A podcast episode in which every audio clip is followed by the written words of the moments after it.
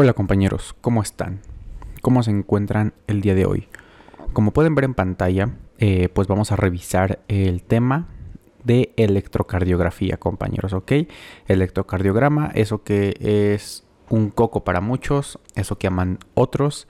Y bueno, mm, en el ENARM es preguntado sí, no exagerado, no así te atiborran de preguntas de electrocardiograma, pero sí llega a haber algunas imágenes y algunas preguntas referentes a este tema. Entonces, pues lo vamos a revisar de la manera más eh, rápida posible y también englobando solamente lo importante, compañeros, ¿ok? Eh, sin más por el momento pues vamos a comenzar recordando que pues esta clase sí es muy visual, ¿ok? Así que si están escuchándonos en Spotify, eh, a lo mejor si hay algunas cosas que escuchando solamente se quedan, pero también hay que ver los trazos pues para ver de qué va, ¿ok? Eh, pues empezamos básicamente con la colocación de los electrodos, donde aquí tenemos una imagen alusiva donde nos dicen dónde van las derivaciones aumentadas y dónde van las derivaciones precordiales. Nada más que pues recordar rápidamente, las precordiales inician en el cuarto espacio intercostal en la línea paraesternal izquierda y derecha respectivamente, B1 y B2, y posteriormente eh, vamos bajando. B4 se pone en el quinto espacio en la línea medio clavicular. B3 se pone entre B2 y B4. B5 se pone en el quinto espacio intercostal en la línea axilar anterior. Y eh, B6 se pone igual en el quinto espacio intercostal en la línea axilar media. Todos del lado izquierdo, compañeros, ¿vale? Eh, el papel del electrocardiograma es algo que tenemos que conocer. Ya es un papel como universal. Eh, en cualquier parte del mundo donde vayan ustedes, en Rusia, en Ucrania, en no sé, Canadá, en todos lados el electrocardiograma se imprime en el mismo papel. Y pues tenemos que saber las mediciones. Del lado horizontal o en el eje de las X se va a calcular lo que es el tiempo. Y pues este va a estar eh, digamos como que dividido por cuadros grandes y cuadros pequeños. Cada cuadro grande bueno, mide 0.2 segundos y cada cuadro pequeño mide 0.04 segundos, compañeros, ¿ok? Mientras que en el eje de las Y o de manera vertical se mide el voltaje y cada cuadro grande mide 1 milivolt y cada cuadro pequeño mide 0.1 milivolt, compañeros, ¿ok? Entonces, pues es lo que tenemos que conocer.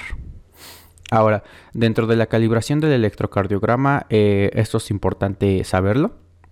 El electrocardiograma normal se calibra a 10 milímetros por milivolt y corre a una velocidad de 25 milímetros por segundo, compañeros, ¿ok? ¿Cómo saber que el electrocardiograma está calibrado de esta manera? Pues porque siempre al inicio de los electros va a aparecer un rectángulo que va a medir un cuadro grande en el eje de las X y dos cuadros grandes en el eje de las Y. ¿ok? Así es como vamos a saber que está correctamente calibrado.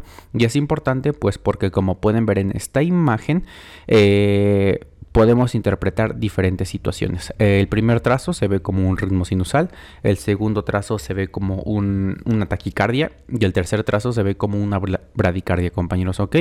Y pues la verdad es que es el mismo electrocardiograma, solamente que con eh, calibraciones diferentes. Así que pues es importante esto, saber que la calibración te puede dar una u otra imagen. Así que siempre es importante interpretar los electrocardiogramas a una velocidad de 25 milímetros por segundo y 25 milímetros por eh, milivolt, compañeros, ¿ok? 10 milímetros sobre milivolt, perdón.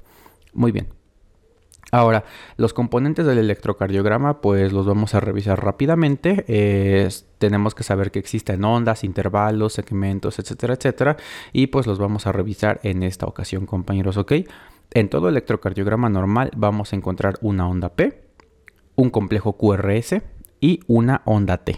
Son como las ondas que nosotros vamos a estar interpretando en el electrocardiograma. Y también existen segmentos e intervalos.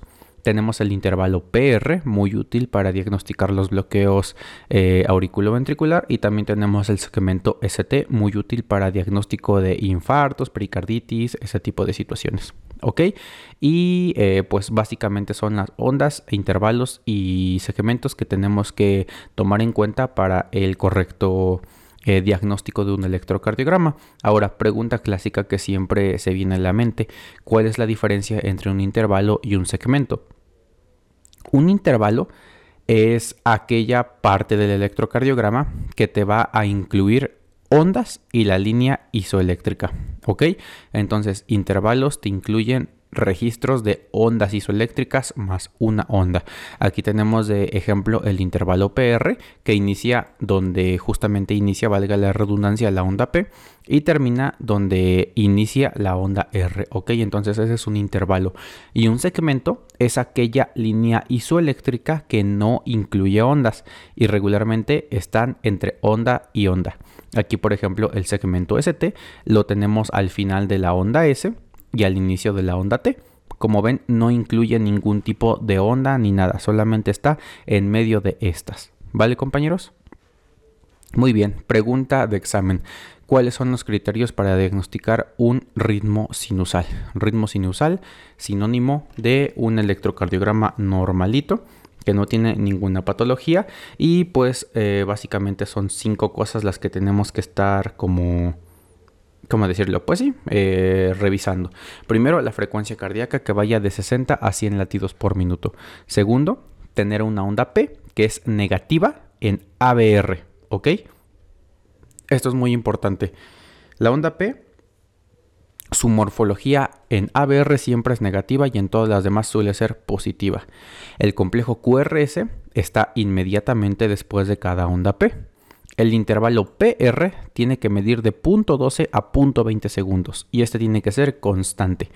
Y también tenemos que tener un intervalo RR constante, compañeros, ¿ok? Esos son los criterios para nosotros diagnosticar un ritmo sinusal. Y ahora hago hincapié en esto, que la onda P solo es negativa en ABR. Si es negativa en cualquier otro complejo, podemos estar hablando de que los cables estén mal colocados, estén invertidos, así que pues tenemos que revisar siempre esa situación. ¿Ok compañeros?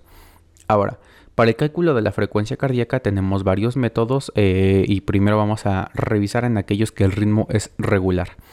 El método 1 eh, simplemente es dividir 1500 entre el número de cuadros pequeños que existen entre cada intervalo RR. ¿Ok? Entonces nosotros tomamos un electrocardiograma, vemos una onda R, la ubicamos, vemos dónde está la otra onda R y contamos todos los cuadros que cuadros pequeños que existen entre esas ondas y pues dividimos 1500 entre el número de cuadros y nos va a dar la frecuencia cardíaca.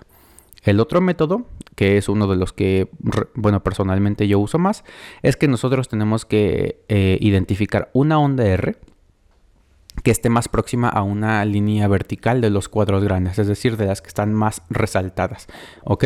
Aquí en la imagen pueden ver un ejemplo y posteriormente vamos a empezar a contar esas líneas verticales que son más marcadas, es decir, de los cuadros grandes. Y dependiendo si el próximo complejo QRS cae en esa onda, es pues eh, la frecuencia cardíaca que nosotros vamos a tener. Por ejemplo, vamos a empezar a hacer un conteo a partir de la onda R que elegimos, elegimos, perdón, y eh, si cayera el otro complejo QRS en la siguiente línea vertical más marcada, tendrá una frecuencia de 300. Posteriormente, si cae en la siguiente, de 150. Posteriormente, de 100 latidos por minuto. Luego nos vamos a 75 y por último de 60 compañeros, ¿ok? Este en lo personal pues es el método que a mí me gusta utilizar más y pues bueno, se los dejo y se los comparto. Ahora, ¿cómo medimos la frecuencia cardíaca en un ritmo irregular? Es decir, en aquel electrocardiograma donde no tenemos intervalos RR constantes. Y aquí pues podemos utilizar un truco compañeros, ¿ok? Podemos utilizar una pluma Bic con tapa, como en el ejemplo, y lo que vamos a hacer es que esa pluma Bic con tapa mide exactamente 30 cuadros grandes, ¿ok? Tenemos que contar 30 cuadros grandes y lo que vamos a hacer es contar cuántos complejos QRS existen en esos 30 cuadros. Y lo que vamos a hacer es multiplicar eh, los QRS que existen por 10. ¿Ok? Cada complejo QRS mm, vale 10 latidos por minuto, entonces así es como podemos sacar la frecuencia cardíaca. Y aquí básicamente estamos calculando la frecuencia ventricular media, compañeros. ¿Ok? Ahora, medición del eje cardíaco. Algo que pues igual suele ser Ah, un poco complejo para algunos, olvidado por otros. Y pues bueno, aquí no nos vamos a meter en problemas, compañeros. Les dejo esta imagen alusiva para que ustedes sepan cómo calcular. De entrada, si no tienen idea de dónde sale esto, no se preocupen, no lo necesitan para el ENARM. Solamente tienen que saber que vamos a utilizar de, ¿cómo decirlo? De, pues sí, de variables, la onda D1 y la onda ABF, ¿ok? Bueno, más que ondas, las derivaciones. Derivación de 1 y derivación ABF. Y lo que vamos a hacer es que vamos a medir eh, respecto al conteo de cuadros chiquitos el QRS. ¿Ok?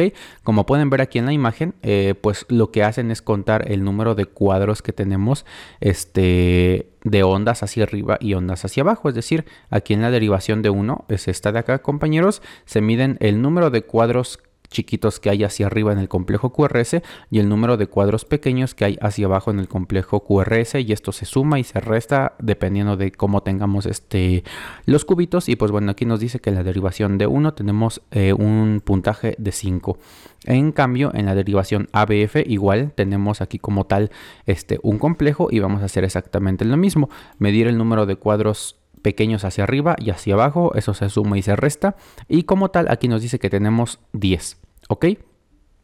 Entonces igual tomamos la derivación ABF, hacemos un cuento de 10 cuadros y justamente donde se hacen esa medición, digamos, donde se juntan los 5 cuadros de D1 y los 10 cuadros de ABF, es a donde vamos a tener el eje cardíaco, que en este ejemplo es 60 eh, grados, compañeros, ¿ok? Ahora, aquí un consejo, una manera de saber que está adecuado, por decirlo de alguna manera, este, el eje cardíaco, es que si la derivación de 1 y la derivación ABF, el, digamos, QRS es positivo, tengan por seguro que ese eje cardíaco es normal. ¿Cuánto mide? Quién sabe, pero es normal, compañeros, ¿ok? Y aquí lo podemos observar. Aquí tenemos que D1 es positivo, ABF es positivo y pues el eje cardíaco es normal.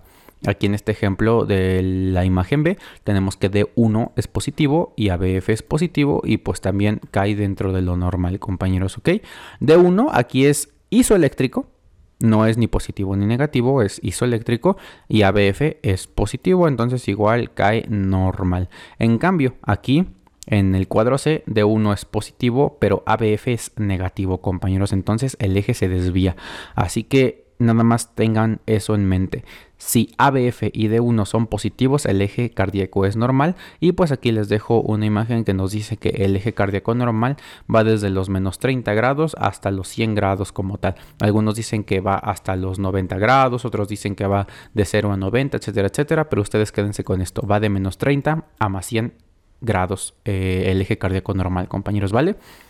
Y bueno, si cae por, bueno, antes este de menos 30 grados como aquí se puede ver en pantalla ese es un corazón desviado a la izquierda si cae después de los 100 grados es un corazón desviado a la derecha y pues como tal si cae en, e, en el panel C es un eje indeterminado Aquí tenemos otro ejemplo para poder calcular el eje cardíaco. Básicamente es lo mismo, ver si ABF y D1 son positivos. En este caso ambos lo son, entonces seguramente el electrocardiograma tiene un eje cardíaco normal.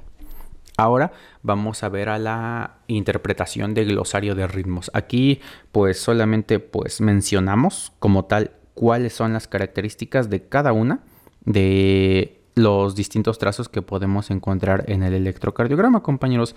Y empezamos con el ritmo sinusal, que pues es lo que les dije al inicio de la, ¿cómo decirlo?, de la presentación. Ritmo sinusal, los criterios que les mencioné, entonces pues no hay mucho que aumentar bradicardia sinusal. Aquí esto es importante. Son exactamente los mismos criterios de un ritmo sinusal, con la diferencia de que la frecuencia cardíaca es menor a 60 latidos por minuto. ¿Ok?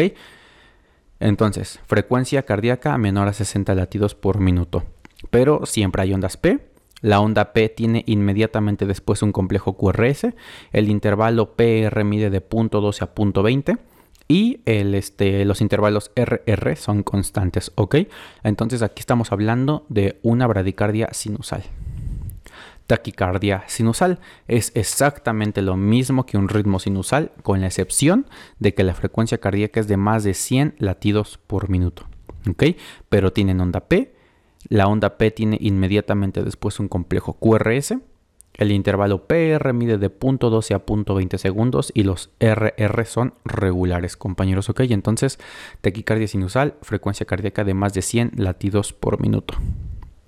Fibrilación auricular. Aquí ya empezamos este, con eh, particularidades en los trazos electrocardiográficos. Recuerden que la fibrilación auricular es la más arrítmica de las arritmias. Y ustedes tienen que saber dos cosas para identificar una fibrilación auricular. En primer lugar, que los intervalos RR son irregulares. Y aquí podemos ver el trazo que este primer intervalo RR mide este, casi 3 cuadros grandes y el segundo mide casi 5 cuadros grandes. Posteriormente mide dos y medio. Posteriormente mide casi los 3. Posteriormente mide igual casi los 3 y así se va irregular, irregular, irregular el intervalo RR. Y otra cosa es que hay ausencia de ondas P. No vamos a encontrar ondas P en una fibrilación auricular, compañeros, ¿ok? Así que recapitulamos. Fibrilación auricular, no hay ondas P y los intervalos RR son irregulares. Ahora, flotter auricular. En el flotter auricular vamos a encontrar igual dos particularidades.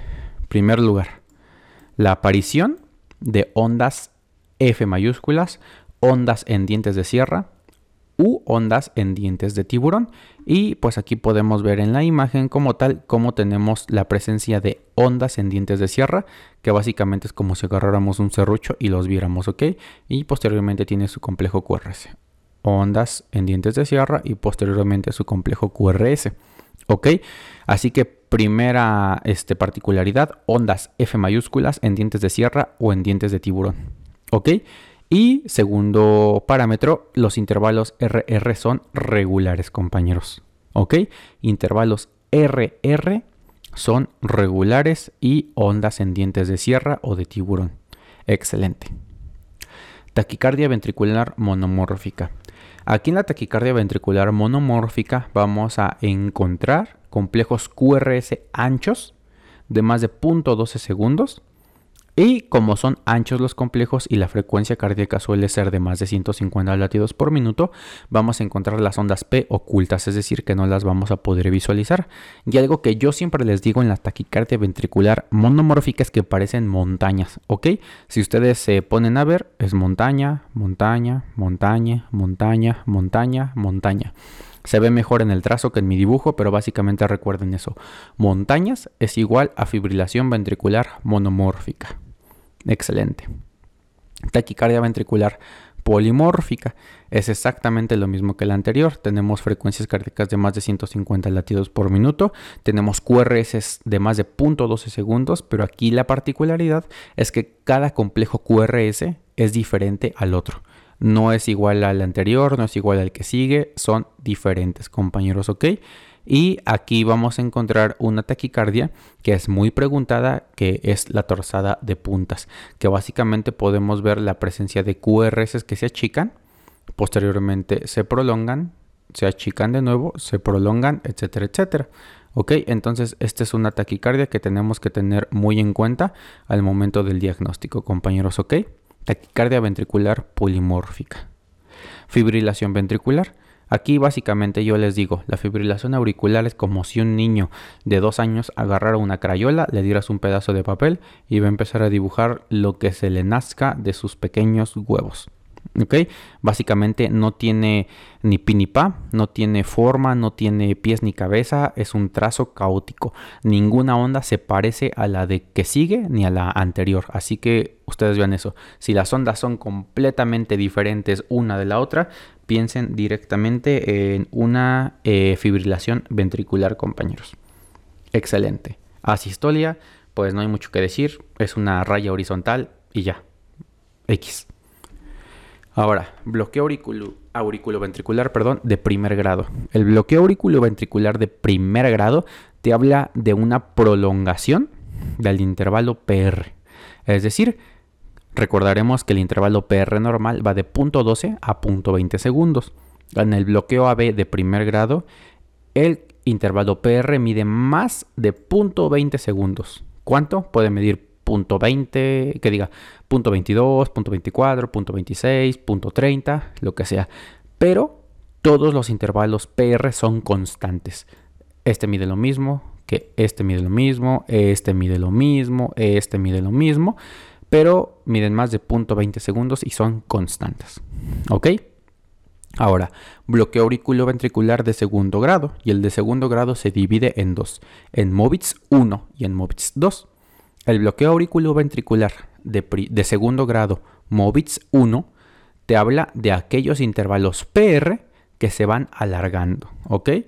Entonces tenemos un intervalo PR que en el siguiente latido se alarga, después se alarga más, después se alarga mucho más y después deja de conducir un complejo QRS. Y reiniciamos. Intervalo PR que se alarga, que se alarga, que se alarga y después deja de conducir. Ese es el bloqueo auriculoventricular de segundo grado MOVITS 1. Se alarga, se alarga, se alarga y desaparece el QRS. Ahora, el bloqueo auriculoventricular de segundo grado MOVITS 2 es aquel bloqueo donde tenemos un intervalo PR constante y de repente deja de conducir el QRS. ¿Ok? Aquí el intervalo PR no se prolonga, no se achica, no nada. Simplemente es constante, constante y de repente deja de conducir. ¿Ok? Este es más sencillo. Y por último, el bloqueo auriculoventricular de tercer grado es aquel bloqueo donde las, la frecuencia auricular y la frecuencia ventricular van por separado una de la otra. Es decir, no hay relación entre ondas P y complejos QRS. Todo va por separado, compañeros. Y el bloqueo auriculoventricular de segundo grado, MOVITS 2, y el bloqueo AB de tercer grado son indicación de colocar marcapasos. Excelente. Ahora, Vamos a empezar con algunos electros de electrocardiograma, eh, donde pues básicamente les voy a poner el trazo y ustedes me van a decir qué observan en este electrocardiograma. Traten de hacer una interpretación completa desde sus casas. Eh, pues con todo lo que hemos visto hasta ahorita. Básicamente este ritmo 1 que muestra el trazo. Y aquí podemos ver un eje indeterminado corazón punta atrás. Esto fue preguntado en el ENARAM 2019 y donde básicamente no podemos calcular el eje eléctrico del corazón porque todas las líneas son isodifásicas, ¿ok? Es decir, todas te van a caer en cero, entonces pues no vas a poder encontrar el eje eléctrico y pues ya, es una pregunta muy rara, algo muy raro, pero que preguntaron en años pasados, así que lo tenemos que saber. Excelente. Ahora este trazo, compañeros. ¿Qué pueden ver en este trazo? Y están en todo lo correcto, compañeros. Esta es una transposición de los grandes cables. Como pueden ver, aquí ABR es positivo. Y como recordarán, yo les dije que ABR siempre es negativo, en especial la onda P. Y aquí D1 es negativo y D1 siempre, siempre, siempre tiene que ser positivo. Entonces aquí siempre es, este, ¿cómo decirlo? Eh, importante que vean el ABR. Si es positivo, están invertidos los cables. Ahora, ¿qué pueden encontrar en el siguiente trazo? Excelente compañeros, aquí tenemos un bloqueo auriculoventricular de primer grado. ¿Por qué? Porque el intervalo PR está prolongado, sin embargo es constante en todas las, este, todos los latidos, ¿ok? Bloqueo AB de primer grado. En este trazo electrocardiográfico, ¿qué pueden encontrar? Excelente, compañeros. Es un bloqueo auriculoventricular de segundo grado, MOVITS 2. Recuerden, este, el intervalo PR es constante, constante, deja de conducir. Constante, constante, deja de conducir. ¿Ok? En este de aquí que ven. Excelente, compañeros. Aquí vemos un bloqueo auriculoventricular de segundo grado, MOVITS 1. ¿Por qué? Porque el intervalo PR se va alargando, se va alargando, se va alargando y de repente deja de conducir. Es lo que tenemos que tomar en cuenta. Y pues aquí tenemos el resumen de los bloqueos auriculoventriculares eh, que pues ya revisamos, pero aquí se los dejo en una sola diapositiva. Y bueno, ahora vamos a ver un poquito de bloqueos de rama, que aquí lo vamos a ver de una manera muy, muy, muy este, general, porque pues cada uno tiene criterios distintos, tiene cosas que tenemos que revisar en el electrocardiograma, pero pues fácil para el lo único que ustedes tienen que ver son las derivaciones, derechas e izquierdas, y ver en qué QRS está mellada el complejo QRS, ¿ok? Entonces aquí podemos ver dos distintos trazos y pues en el primero, en el que está del lado izquierdo, tenemos un bloqueo auriculoventricular que diga un bloqueo de rama este, derecha, compañeros, ¿ok? En el bloqueo de rama derecha, lo que van a ver en la derivación B1 y B2 es la presencia de las eh, orejas de conejo, ¿ok? Aquí se puede ver básicamente que tenemos una onda que hace alusión a unas orejas de conejo. Y en el bloqueo auriculoventricular, perdón, perdón, de nuevo me equivoqué, en el bloqueo de rama izquierda vamos a encontrar lo que es igual la onda R mellada, pero en la derivación B6 y B5. ¿Ok?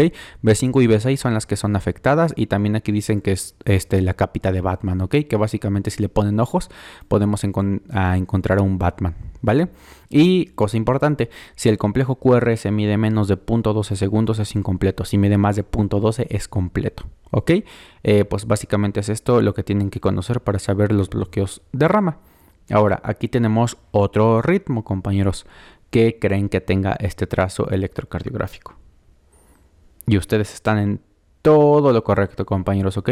Aquí tenemos una pericarditis, como lo sabemos, porque tenemos una elevación cóncava del segmento ST y la elevación es en todas las derivaciones exceptuando B1. Y también puede existir infradesnivel del, intervalo PR, ¿ok? Y realmente sí lo podemos ver en algunas diapositivas como D2, ¿ok? Entonces ya saben, si tienen elevación del ST cóncava en todas las derivaciones excepto en B1, piensen en pericarditis. Y bueno, aquí tenemos otro electrocardiograma que eh, pues básicamente Aquí este sí es un infarto, ahorita vamos a ver las diferencias, pero la pregunta de este electrocardiograma es qué caras del corazón están afectadas. Y ustedes están en todo lo correcto, compañeros. Vamos a hacer una división de este electrocardiograma y vamos a ir viendo. Las derivaciones de 1, ABL, B5 y B6 ven la cara lateral. Las derivaciones de 2, D3 y ABF ven la cara inferior. Las derivaciones B3 y B4 ven la cara anterior. Y por último, las derivaciones B1 y B2 ven la cara septal, compañeros. Excelente, excelente, excelente. Y ahora aquí nada más vamos a tener un recuento de cómo diferenciar una elevación del ST de infarto y una elevación del ST de pericarditis. Primero por infarto, la elevación es convexa, no se suele elevar en todas las derivaciones y existen imágenes en espejo, es decir, que la cara contraria a la que se está infartando el corazón suele tener desnivel del ST. Y recordamos que el segmento PR suele ser normal, mientras que en la pericarditis hay una elevación cóncava, hay regularmente elevación en todas las derivaciones, eh, aquí no existen imágenes en espejo y hay desnivel del PR. Así que de esta manera podemos diferenciar una elevación del ST de infarto y una elevación del ST de pericarditis. Y pues Nada compañeros, esto es básicamente todo lo que tienen que saber de electrocardiograma para el ENAR. Sé que es una clase bastante sintetizada, que no me pongo a explicarles lo del triángulo de Beethoven, que no me pongo a explicarles lo del potencial de acción ni nada de eso, pero pues eso es eh, pues innecesario para el ENAR. Así que quédense con esto, quédense con cómo identificar los trazos de cada patología, quédense con los criterios del ritmo sinusal, quédense con cómo identificar el eje cardíaco del corazón y pues eso es más que suficiente para poder patearle el trasero al ENAR. Así que sin más por el momento, espero que estén de lo mejor y nos vemos hasta la próxima compañeros. Cuídense mucho, bye.